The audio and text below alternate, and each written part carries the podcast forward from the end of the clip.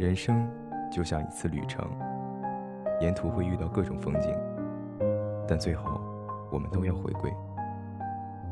这里是文苑畅游的滴水藏文栏目，我是今天的主播李昌成，很高兴又能在秋天的傍晚与你相伴，互相温暖。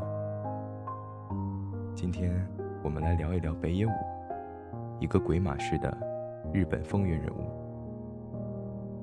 你或许不曾领略过花火中美丽夺目的鲜花和熊熊燃烧的烈火，也不曾见识全员恶人中残酷冷血的罪恶暴力，但你一定听过这句话：虽然辛苦，我还是会选择那种滚烫的人生。这就是北野武一生的写照。无聊的人生，我死也不要。喜剧演员、艺人、电影导演。演员、歌手、画家、电台，与艺术相关、媒体相关、创造力相关的职业，他都是行家。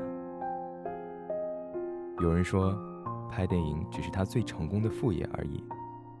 也有人这样说，北野武集严肃与戏谑于一身的独特艺术风格，深深地打上了家庭烙印。而北野武呢，他在接受采访的时候讲到：“我不要钱。”我要艺术，我不要权力，我要感性。北野武的人生本身就是一部高潮迭起、绝无冷场的电影。一九四五年，美国对日本展开地毯式轰炸，在广岛、长崎投放了两颗原子弹。一九四七年一月，在一个以工薪族为主的平民住宅区，北野武出生了。那时，母亲佐纪已经四十多岁，父亲菊次郎呢，则年过五十。北野武幼年，城市里随处可见战争留下的废墟，还有休假的美国大兵。北野武的父亲菊次郎是一名典型的粉刷匠，每天在施工现场、小酒馆和家之间做三点一线的往返运动，千篇一律，没有始终。平时在外胆小如鼠，可每天晚上醉醺醺的回到家后，都会对母亲挥拳头。而他的母亲佐纪，则是不折不扣的现实主义者，完全否认文学和艺术的价值。他一心希望北野武念完大学，去企业上班。用北野武自己的话说：“老妈为我设计了一条出路，读完理科大学。”然后去大型企业就职，他觉得我不可能有别的出路，而且，老妈的决定在我的家里是没有任何商量余地的。当时的我是被老妈的各种想法左右的，甚至可以说，除了母亲的决定外，还有别的选择，连我自己都不会这么去想。而在北野武的自传中，他写道：“因为我被束手束脚的五花大绑着。”因为我对自己的人生没有任何选择的余地，所以我体会不到活着的感觉。因此，当他坐在明治大学的校园里，脑海里充满了对另一种生活的向往。直到有一天，他的脑海里冒出了一个自杀式的想法：退学。作为一个有良知的人，他很清楚这样做会给母亲佐纪带来多大的打击。北野武自己写道：“对我而言，这就等于真正的自杀。虽然等于自杀，但是对于当时的我来说，这就是唯一的答案。这或许在某种程度上也是一种少年的迷茫，只是各种因素促使他做出了大部分人不够冲动或者没有勇气去做的选择。作为一个初入大学的新生，很多时候我也有类似的感觉。”在两江东路上走着走着，就忘了自己要去哪里。在教学楼的走廊里徘徊，永远找不到想去的教室。可能是自己本来就不知道应该去，或者想要去哪里。就这样，北野武下定决心要退学。他写道：“那时候，我一边走在横道线上，一边抬头望着新宿的天空。”湛蓝的天空一片晴朗，就像我以前从没见过，今后再无缘见到的那样。我感觉眼前的景物全都清澈透明，就像一阵劲风吹散了此前一直盘旋在我头顶上的那团乌云。至少在那一刻，我对死的恐惧消失得无影无踪了。七月盛夏，北野武穿着短裤背心去了浅草，那里到处都是剧院、音乐厅、酒吧、夜总会，很多艺人常去消遣。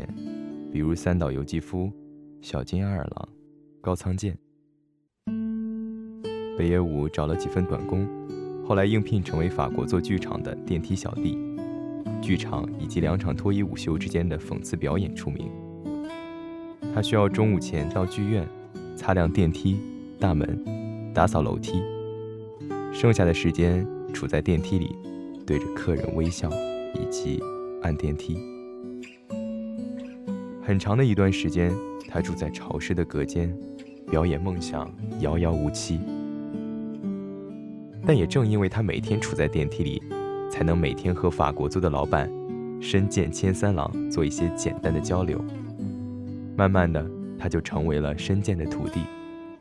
深见教北野武演戏、唱歌、吉他、跳舞，还有踢踏和刀剑。一次，喜剧演员生病。找人代班，北野武抓住机会，他自己化妆，穿上女人衣服，上台演了一个变装癖。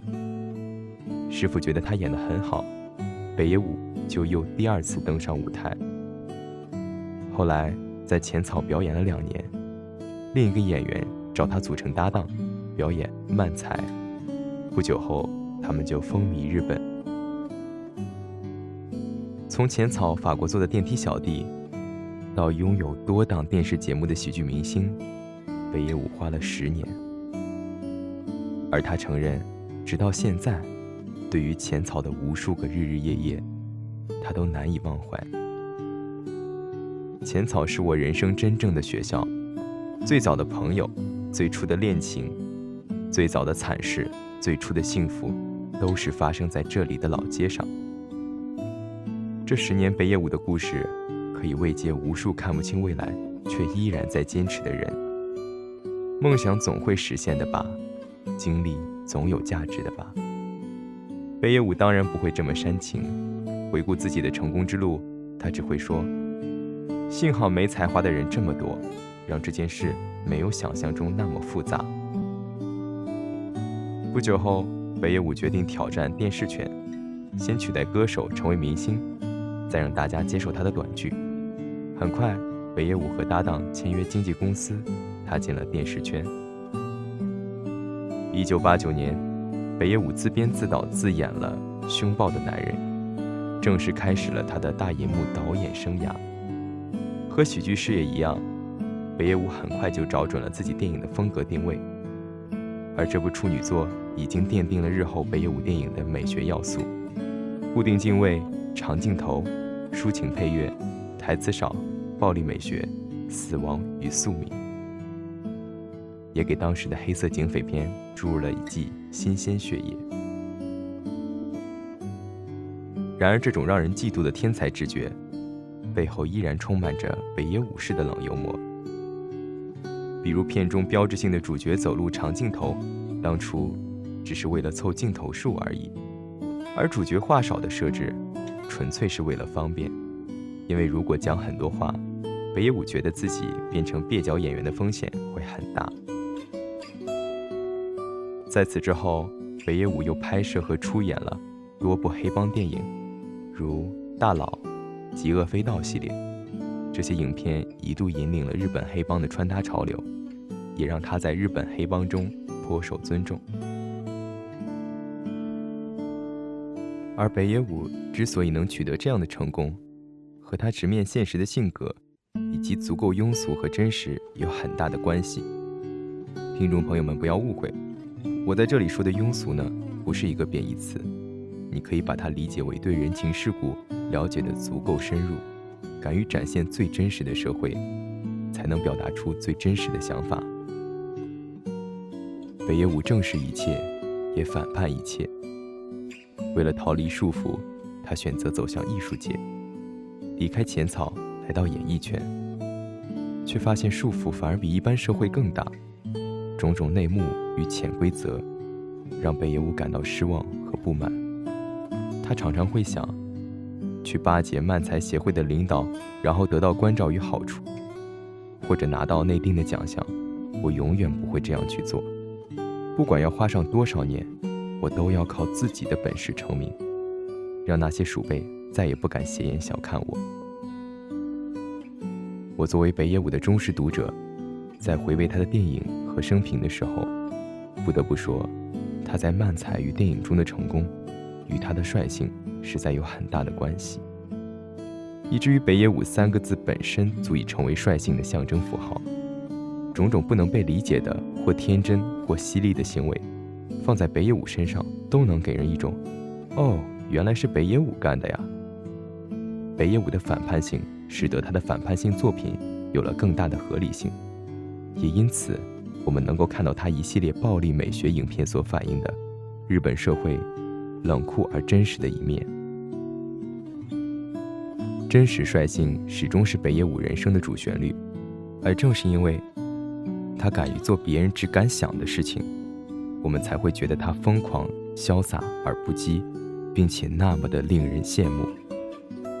就像他在电影《双面北野武》中说的：“我已经准备好展示我的一切，最好或最糟的一面都可以，呈现那个真实的北野武，我的龌龊、错误、疯狂，还有愚昧。”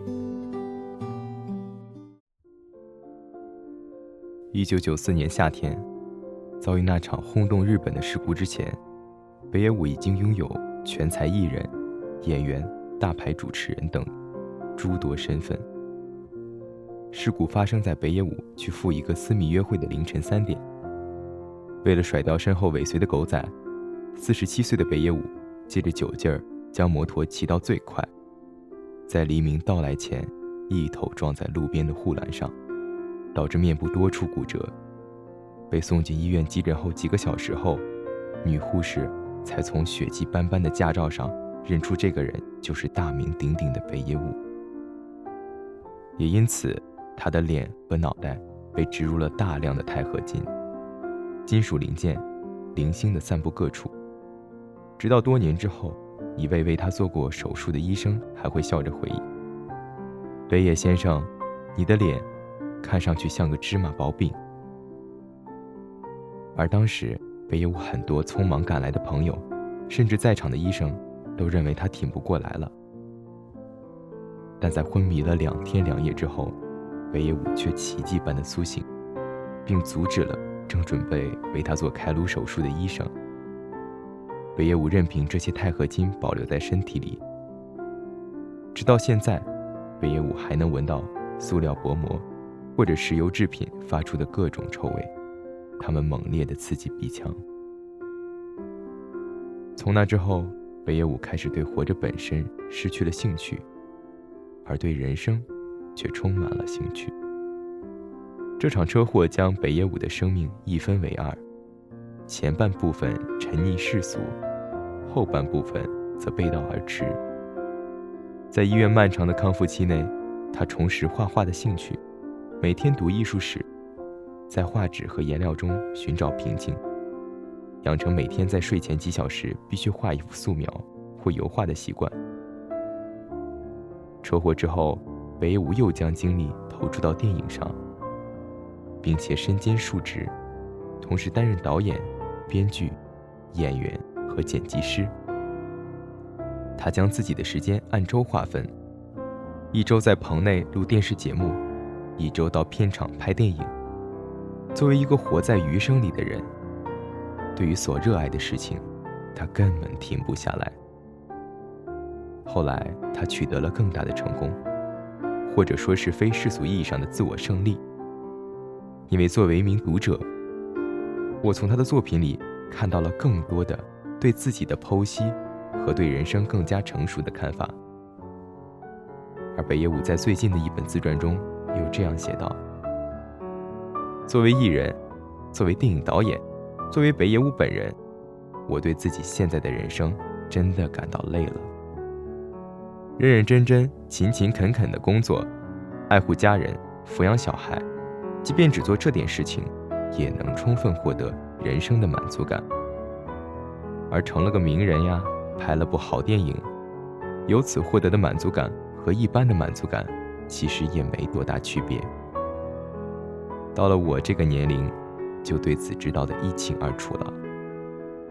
如果你做很激烈的运动，就会感觉到热；而在旁人的眼睛里，你是颗熠熠闪辉的明星，他们肯定对你羡慕的要死。但是熠熠闪辉的你却觉得酷热难当。这番话其实一语道尽每种职业的现实。尽管如此，每种职业的每个人，都还是在努力的生活吗？于是。北野武又说：“即便是有机会让我的人生重新来过，我想，虽然辛苦，我还是会选择那种滚烫的人生。”